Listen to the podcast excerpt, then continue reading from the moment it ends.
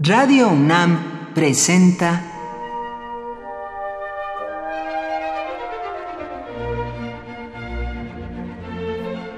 Cuaderno de los Espíritus y de las Pinturas por Otto Cázares.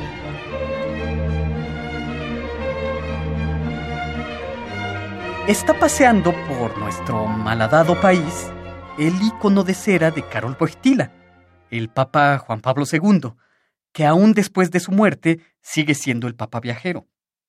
Uno puede tener sus ideas personales al respecto. Unos pueden censurar el hecho, viéndolo como una idolatría de corte oscurantista, otros no. Otros ven en la peregrinación un mensaje de paz, lo cual es loable y deseable, de cuño distinto al del poeta Javier Sicilia, que también tiene una filiación cristiana. Dos caminos distintos, un fin común. La peregrinación de la efigie del Papa Juan Pablo II que recorre nuestro país es de corte iconódulo. Voy a explicar esta palabra.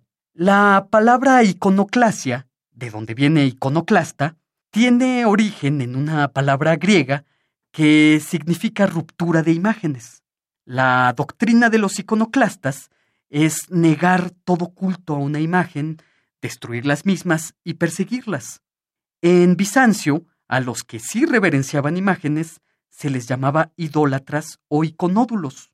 Durante la Edad Media sucedieron dos muy importantes periodos, dos estallidos iconoclastas. Ambos terminan con concilios que favorecen a la iconodulia. Uno podría preguntarse, ¿por qué tratar de excluir la imagen del culto? Pues porque los iconoclastas pensaban que la imagen era una vía diabólica que buscaba confundir a los cristianos y devolverlos a las prácticas de culto pagano, de dioses del bosque, de ninfas y de nereidas. Los iconoclastas acusaban a los iconódulos de idolatrar imágenes paganas, bajo la apariencia de cristianismo. Los ídolos, decían los iconoclastas, representan personas sin sustancia ni realidad. Y los iconódulos, por su parte, sostenían que los íconos eran personas reales. Para un iconódulo de viejo cuño, lo que recorre nuestro país sería la persona real del Papa Juan Pablo II.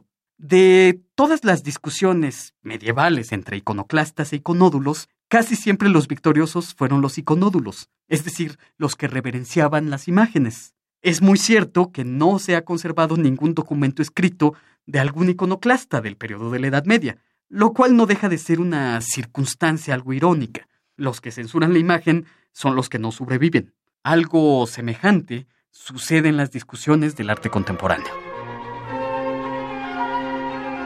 Por hoy, Otto Cázares cierra el cuaderno de los espíritus y de las pinturas.